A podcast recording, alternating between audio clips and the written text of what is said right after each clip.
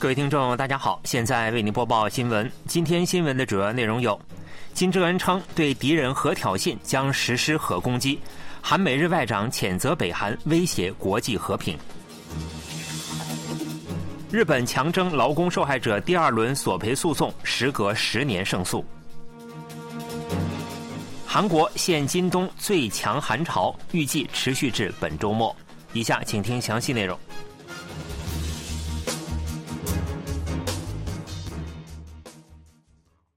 北韩国务委员长金正恩鼓励火星十八型洲际弹道导弹发射部队，并针对韩国和美国表示，一旦受到核挑衅，将不惜实施核攻击。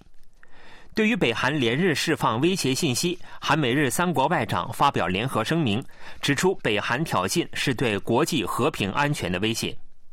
据北韩官媒报道，金正恩鼓励本月十八日发射火星十八型洲际弹道导弹的导弹总局第二红旗中队。金正恩高度评价称，此次发射展示了一旦敌人实施核挑衅，北韩将不惜施加核攻击的攻击性应对方式。金正恩还强调，必须保持可先发攻击任何敌人的攻击能力和临战态势，暗示了进一步挑衅的可能性。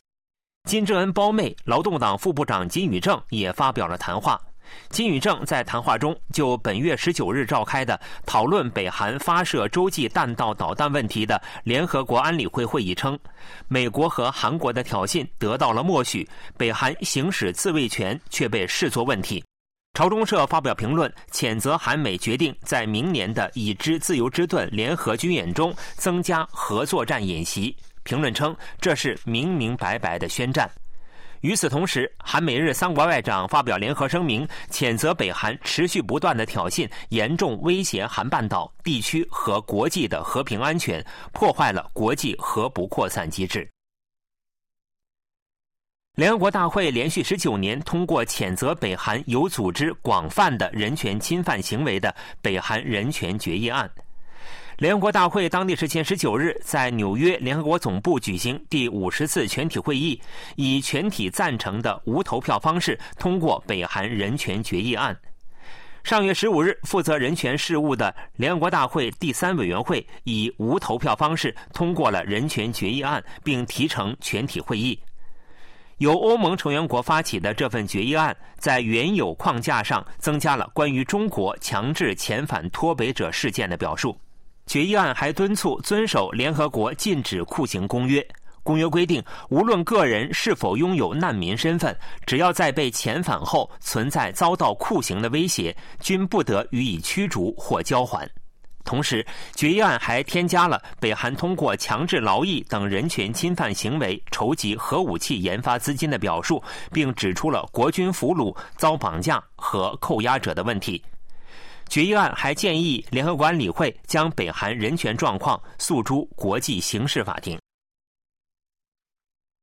谴责北韩侵犯人权行为的北韩人权决议案连续十九年在联合国大会获通过，韩国政府对此表示欢迎。外交部发言人任珠世二十一日在例行记者会上表示。继去年之后，北韩人权决议案于当地时间十九日在联合国大会全体会议上以协商一致的方式获得通过，韩国对此表示欢迎。任珠世指出，此次决议就第三国境内脱北者强制遣返问题，强烈敦促联合国所有成员国遵守禁止强制遣返原则，并就强制遣返脱北者问题敦促当事国遵守联合国禁止酷刑公约规定的义务。任珠世还表示，此次决议案加强或新增了涉及北韩人权问题与国际和平问题关联性、被绑架至北韩者、被羁押者、国军俘虏问题、北韩居民的信息追求权等问题的表述。任珠世说，韩国政府积极参与了此次北韩人权决议案文本写作的协商过程，今后将继续努力增进国际社会对保护脱北者等北韩人权问题的认知。美国政府负责北韩事务的国务院对北政策特别代表，时隔两年七个月再次空缺。自二零二一年五月起兼任该职务的金城将于本月底从国务院离职，继任人选尚未确定。金城实际上已不再参加工作，因此对北政策特别副代表、副国务卿助理朴真担任职务代理。朴真作为美方代表，于本月十八日参加了韩美日三国北核代表电话磋商。尽管国务院内外不少意见认为朴真将成为金城的继任者，但据悉，美国政府尚未就对北政策特别代表人选进行具体讨论。由于北韩对无核化谈判，甚至对于美国对话本身毫无兴趣，有意见认为没有必要急于物色对北政策特别代表人选。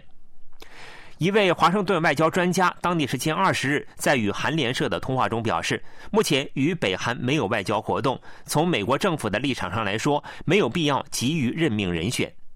被提名为副国务卿的白宫国家安全委员会印太事务协调官库尔特·坎贝尔在七日举行的参议院人事听证会上表示。我们担忧北韩是否认为在当前情况下不再需要与美国开展外交活动，这意味着美国必须更加专注于对北遏制力。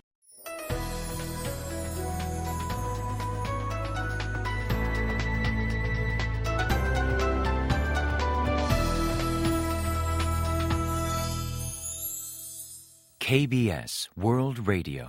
这里是韩国国际广播电台新闻节目，欢迎继续收听。日帝强占期强征劳工受害者在针对日本企业提起的第二轮索赔诉讼中获得胜诉，这一结果距离起诉整整十年，年事已高的受害者已先后离世。韩国大法院二十一日在日帝强征劳工受害者及遗属针对三菱重工和日本制铁提起的索赔诉讼中驳回日企的上诉，维持原告胜诉的判决不变。大法院认为，受害者直到二零一八年大法院全体协议机制认可日企的赔偿责任后，才得以行使损失赔偿请求权，受害者主张的权利有效。针对日本制铁的诉讼提起始于二零一三年三月，当时七名受害者均在世，然而在长达六年的一二审过程中全部离世。另外三名受害者及一名遗属于二零一四年二月针对三菱重工提起诉讼，但是在审判过程中三名受害者先后离世，目前原告仅剩下一名遗属。受害者均于1942年至1945年期间，在位于日本名古屋、釜石等地的军需企业被迫从事劳役。首尔中央地方法院和光州地方法院在一审中认可日本企业对非法行为负有责任，判处日企向受害者每人支付一亿至一点五亿韩元不等的赔偿金。大法院在二十一日的审判中维持了原告胜诉的判决结果，赔偿金额总计十一点七亿韩元。